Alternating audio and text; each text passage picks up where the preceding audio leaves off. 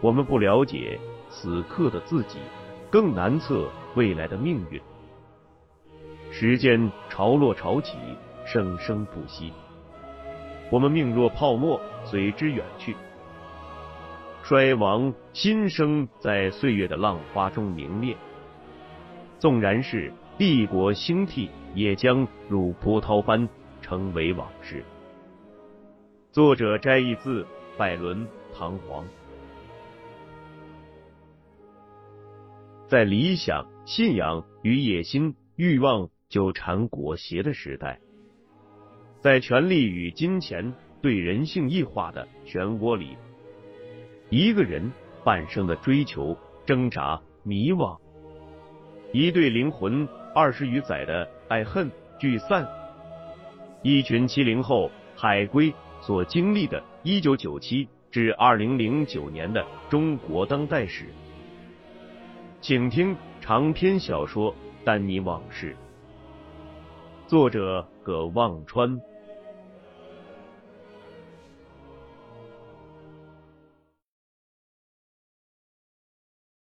第十一章：白云苍狗。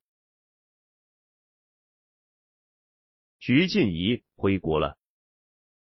他硕士毕业后，在美国折腾了三年多，博士学位没拿到。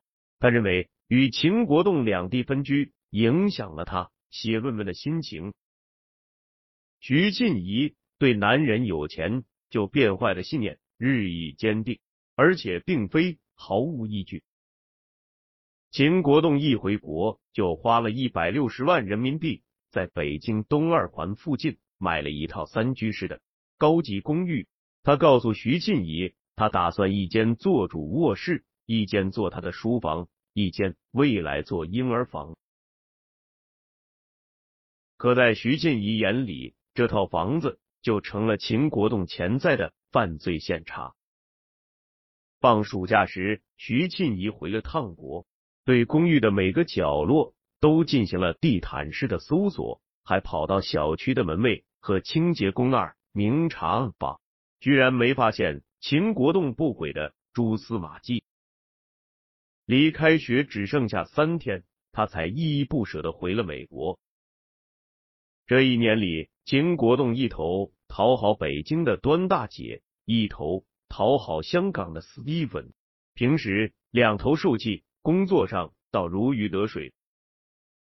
端大姐为 Dawson and Luftin 一连拿下了五个中国企业、美国 IPO 的项目，并让秦国栋牵头工作团队执行。秦国栋虽忙得屁股冒了烟，但年底奖金拿了五十万美元，还升了 VP，乐得他未经审慎思考就打电话告诉了地球另一头的徐静怡。徐静怡的 paranoid 加 anxiety 沸腾到了前所未有的高度，终于决定牺牲那个越来越鸡肋的博士学位，回国看住这个貌似越来越失控的老公。没想到，这成了两人以后数年痛苦关系的开始。徐庆怡的航班，二零零三年一月的一个傍晚到北京。秦国栋原已请好了假，要去机场接她。一点多钟，端大姐突然通知他，一起去金融街开个重要的会，是某部委的大领导出面主持的。秦国栋琢磨。大领导出面，肯定时间不长。开会加上路上的时间，最多两个小时。徐静怡的航班预计六点降落，加上出关和取行李的时间，他只要五点前从金融街去机场，肯定赶趟。他跟着端大姐到了开会现场，一屋子人等了半天，原本要主持会议的政府部门的那位大领导却没露面。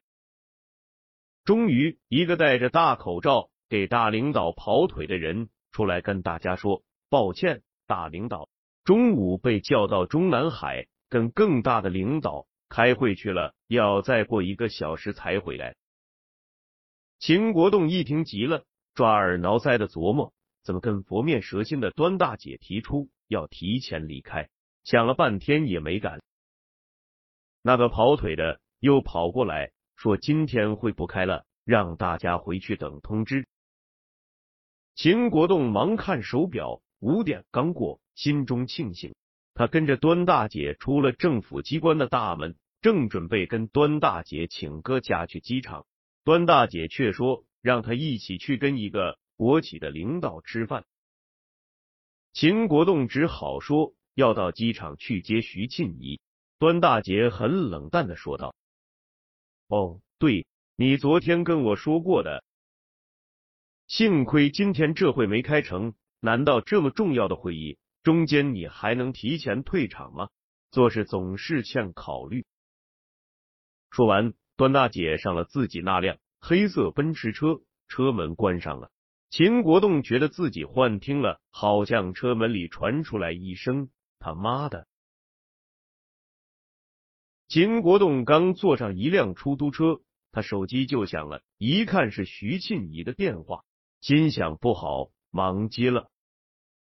徐庆怡的航班足足提前了一个小时，此刻他已在排队出海关了。一听说秦国栋还在金融街，徐庆怡就挂了电话。等秦国栋再打过去，成了忙音。秦国栋顾不了那么多。继续往机场赶，路上又打了两次徐庆怡的电话，还是忙音。五点以后，二环、三环都在堵车。等他赶到机场，已是一个多小时以后了。秦国栋气喘吁吁跑到到达口，原地转了三圈，没看见徐庆怡的影子。他不敢就这么离开，要是徐庆怡还没走，他先回了家，那他麻烦就更大了。他在到达口的咖啡厅找，才看见徐庆怡大大方方的坐在里面，正看着他，身边放着行李车，上面两个硕大的旅行箱。秦国栋松了口气，陪着笑脸走上前。徐庆怡看都不看他一眼，拎起手中的东西就往外走。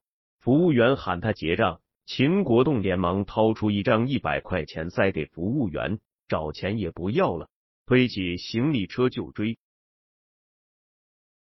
上了出租车，两人一句话都没说，一直到了秦国栋住的那套高级公寓。他忙手忙脚拖着两个大行李开了房门。徐静怡抬头挺胸，一副君临天下的模样，走进客厅，又到卧室、洗手间转了一圈，又回到客厅。在沙发上一坐，依然一言不发。秦国栋放好行李，忙倒了杯水，毕恭毕敬的端到徐庆怡面前。徐庆怡不动那杯水，开口道：“说说吧。”秦国栋问道：“嗯，说什么？”徐庆怡说：“说什么？我一人在机场等了一个多小时。”说什么？秦国栋说：“我怎么知道那航班早到了？”徐静怡说：“早到了，就算六点降落，你六点也该在那儿等着吧？人家老公盼老婆，有卡着点去的吗？要是真爱我，早早的就在那儿等着了。”秦国栋觉得徐静怡纯属无理取闹，说道。这跟爱不爱挨得上了？徐静怡说：“挨不上，跟什么都挨不上。我看我跟你也挨不上。我爸妈原说要到机场接我，我没让他们去。等你，等来的是个没心没肺。”秦国栋说：“哎哎，甭说那么难听。下午刚好有个会，所以。”徐静怡说：“有会。”就不能请假吗？为了你，我连博士学位都不要了。你一下午的时间都不能给我吗？甭拿这片汤话糊弄我。秦国栋想说，你那博士学位是读不下去了才不读的吧？没敢说出口。他脑子一转，心想：好久没见了，也许温存一下，能减低徐庆你的敌意。他于是蹑手蹑脚坐在徐静怡旁边，伸手试图拥抱徐静怡，谁知脸上先被徐静怡的胳膊抵住，胳膊肘抵得他面颊生疼，他连忙放了手。徐静怡说：“干什么？又想蒙混过关？”秦国栋说：“嘿嘿，饿不饿？一路上肯定没吃好，走，咱们去旁边的日本料理庆祝一下。”徐静怡说：“吃吃吃，气都气饱了，庆祝个屁！少转移话题。”秦国栋倒还真不是转移话题，而是真饿了。他原打算晚上徐静怡回来，必然二人出去美美吃一顿，所以中午在公司只对付了一个苹果，下午在金融街闷坐，又跑了一趟机场。此刻腹中空空，秦国栋也来了气，往沙发背上一倒，摊着四肢说道：“我也道歉了，我也赔罪了，你还要怎么地吧？”徐静怡柳眉倒竖，杏目喷火，腾的站起来。他原打算一下飞机给秦国栋个下马威，从此让秦国栋彻底断了作奸犯科的苗头，却没想到。秦国栋一副死猪不怕开水烫、满不在乎的架势，他盯着秦国栋说道：“就看不上你这德行，什么事儿都糊弄，我烦你这毛病不是一天两天了，干脆不过了才好。”说完就往外面走。秦国栋从沙发上一跃站起来，但见徐庆一站住了，他又慢慢坐下。徐静怡恨恨的瞪了一眼，又哼了一声，开门就走。秦国栋又跳起来，追到门口问道：“去哪儿啊？”徐静怡也不回答。电梯门开了，他走进去，电梯门关上。自从结婚那天开始，秦国栋眼中的徐静怡变得越来越陌生。这也许是他的本来面目，骄纵。固执、多疑、易怒又自私，徐静怡在他心中理想的女人味越来越少，现实的老婆味越来越多。两人的婚姻对秦国栋来说越来越像一个没门没窗的房子。随着时间的流逝，墙上的油漆斑驳脱落，字画装饰落满尘土，屋里满是无人关心的杂物。空间越来越小，让他喘不过气来。两人结婚不过四年，七年之痒就来了。在回国的日子里，秦国栋虽然承受着平均每周八十到一百个小时的工作压力，吃饭的口味变得越来越重，但对女人的口味越来越清淡，几乎忘了性生活是男人的一部分。去香港出差时，过着香港式风流生活的 Nick 带他去香港的各种夜店。秦国栋看着身材火辣、仪态风骚的美女，也无法唤起体内的动物冲动。他自己解释，这是因为工作太累的原因。他剩下的唯一一点情趣，就是在北京办公室跟长相远逊于徐庆怡的端大姐的女秘书。或者来实习的清华北大的女实习生调情。秦国栋想，徐庆一这肯定是回他爸妈家了，是明天去他爸妈家，还是今天晚上就去呢？他正琢磨，手机震了一下，拿起来一看，是丹尼的短信，问他在干嘛。他直接拨通了丹尼的手机，那边接起来，喂了一声。秦国栋问道：“什么事儿？”丹尼说：“哟，不咋热情嘛。”秦国栋正没好气，说道：“有事快说，正烦着呢。”丹尼说：“哎，咋了？我听我们家钱月玲说，徐庆怡今天到北京，你们两口子是不是正啊？没。”秦国栋说：“放屁，刚吵完架。”电话那头的丹尼有点意外，问道：“吵吵架了？刚回来就吵架？”秦国栋说：“两口子吵两句嘴，有什么新鲜的？”丹尼说：“你那大少爷脾气碰上他那大小姐脾气，这也算是一对干柴烈火。”哈哈哈。秦国栋说：“压嘴欠。”没算我挂了，丹尼连忙说：“哎哎，我找你有事。”秦国栋问道：“啥事？”丹尼说：“明天有空吗？我到北京了，找你汇报点工作。”秦国栋听丹尼是真有事，自己的肚子刚好咕咕响，就问道：“干嘛明天啊？”你这会吃饭了吗？从东直门内小街到交道口东大街一段，从九十年代开始形成了北京有名的吃喝一条街——簋街。经历了从红焖羊肉、羊蝎子、香辣蟹到水煮鱼，再到麻辣小龙虾的北京流行美食的变迁，但一直长盛不衰的是烤串。这尤其是北京人数与日俱增的白领小资们的最爱。秦国栋有时下了班会带着他那个小团队来这里小聚，这是他用以拉拢他那几个手下的手段之一。他和丹尼这天见面的地方就是鬼街上一家很有名的烧烤店。这家烧烤店规模很大。门面装潢金碧辉煌，像是北京开庙会时的牌楼。大厅里大大小小四五十张桌子，有两三百号人在吃烧烤。楼上还有包间。已经是晚上七点钟了，外面天寒地冻，门厅里依然挤了二十来人在等座。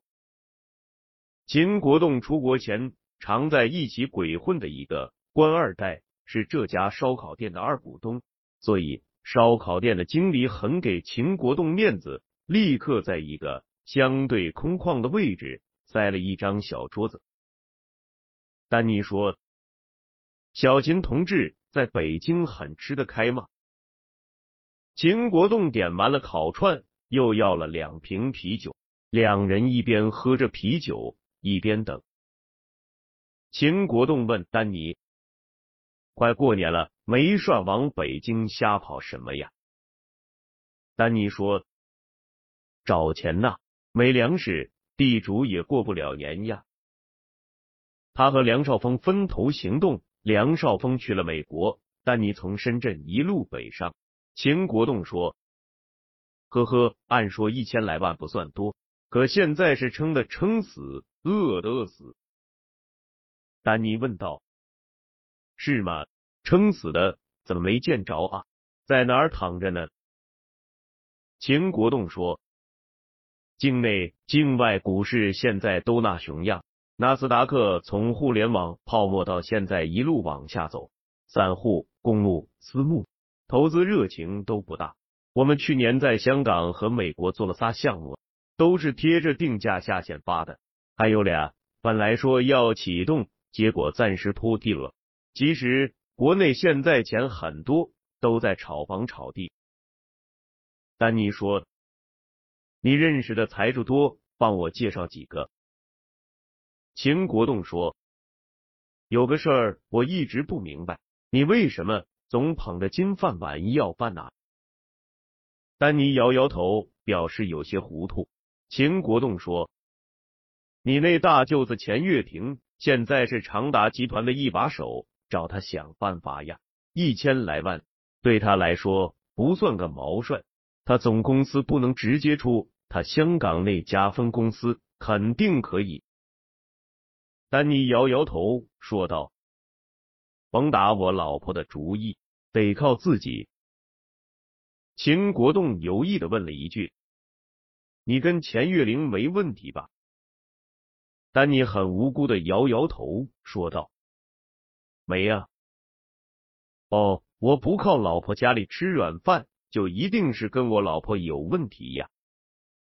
秦国栋点点头说道：“嗯，一般都有问题。”丹尼骂了他一句，说道：“我还真不信了，靠我自己的勤劳、勇敢、聪明才智，干不出一般事业来。”秦国栋说：“做人有底气，全靠有实力。勤劳勇敢只能给你个温饱，聪明才智，北京、上海、深圳、香港满大街都是。咱中国人不缺这个，别把这些当实力。咱是人情社会，要实事求是。我回来这一年多，算是看清楚了，在美国，就算像谭辉这样的人。”都能有呼风唤雨的一天，在这里，谭辉这类人要没个靠山，想出人头地，休想。就算有了靠山，出人头地了，那呼风唤雨的也不是他，是他头上那片云彩。所有的东西都靠关系，关系才是实力。一般熟人关系还没用，还得是哥们兄弟，彼此信得过。不对，最好是裙带关系。有什么不如有个好爸好妈？哦，不如有个好大舅子。秦国栋又开了瓶啤酒给两人倒上，接着说道：“现在没人愿意投资互联网，上一把伤太重，没缓过来呢。”丹尼说：“我们可不是简单的互联网，现在社交概念越来越火了。”懂不懂？我们就是正儿八经的网络社交概念，很快要搞游戏。要不是为了搞网游，也不至于钱烧的这么厉害。等我们网游项目启动了，到时候是人家追着我们投钱。秦国栋又问了问尖峰公司和筑梦驿站的情况，说道：“我肯定帮你问问，成不成不好说。”烤串上来了，秦国栋饿了，抓起一串羊肉就往嘴里送，烫得呲牙咧嘴。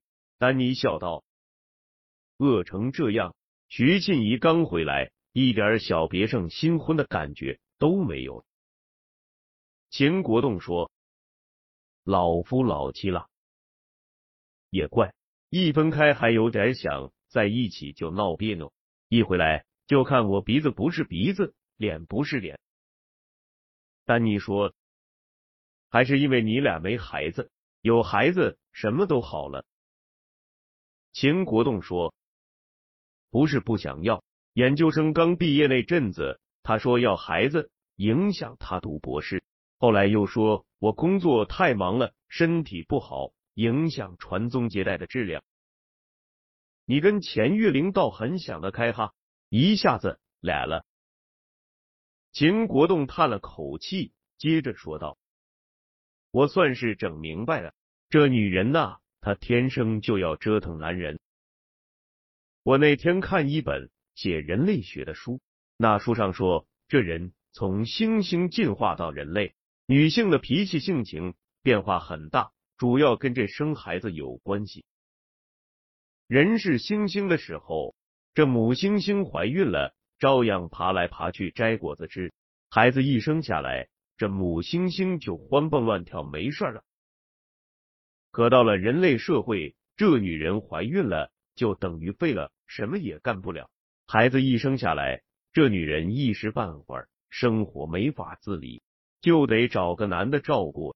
可偏偏这男的吧，都以为交配完了，自己任务就完成了，所以负心汉特多。这女的哪受得了，就只好想尽办法试探这男的到底可不可靠。结婚生了孩子，又得不停的挑事，试探这男的到底变没变心。结果这人类社会进化了十几万年，这女的就变得越来越难伺候。要不为什么这谈恋爱女的都特别矫情，结了婚以后特别多疑呢？所以呀，也不能怪这女同胞。这都是人类文明进步的副产品。忽然，一侧有人叫秦国栋，秦国栋和丹尼转头看过去，一个戴着顶窄檐、白色毛呢帽子、穿身镶金边的黑呢短大衣，脖子上松松的围着一条白围巾，脚上穿着一双闪亮的高腰筒靴的中年男人笑着走过来。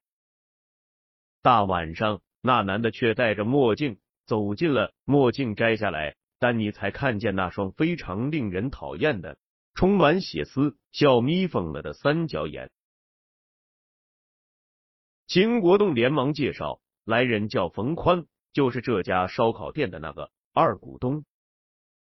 冯宽看了丹尼两眼，就拍着秦国栋肩膀说道：“怎么窝这儿来了也不提我的名？提我名，肯定给你弄一包间呐。”秦国栋说：“我怕提你，人家给我免单，那多不好意思。”冯宽说：“姐，一顿烤串还请不起你。”秦国栋说。你要送我糖衣炮弹，干脆送我一大袋。冯宽说：“行啊，我昨在天上人间见一妞不错，忍痛割爱介绍给你，如何？”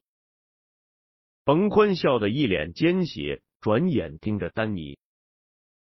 秦国栋说：“这是丹尼，我一哥们儿来北京办事。”冯宽轻飘的握了握。丹尼热情的伸过来的手，说道：“哦，丹尼，还是一杨棉。我冯宽，秦国栋的朋友啊，就是我朋友。”他转脸跟秦国栋说道：“别这窝着了，换队吧。”说完就招呼领班。丹尼听说冯宽要和秦国栋换个地方聊，就想告辞，秦国栋却说道。走什么？一起吧，老冯也是熟人，你我也忒难得见个面。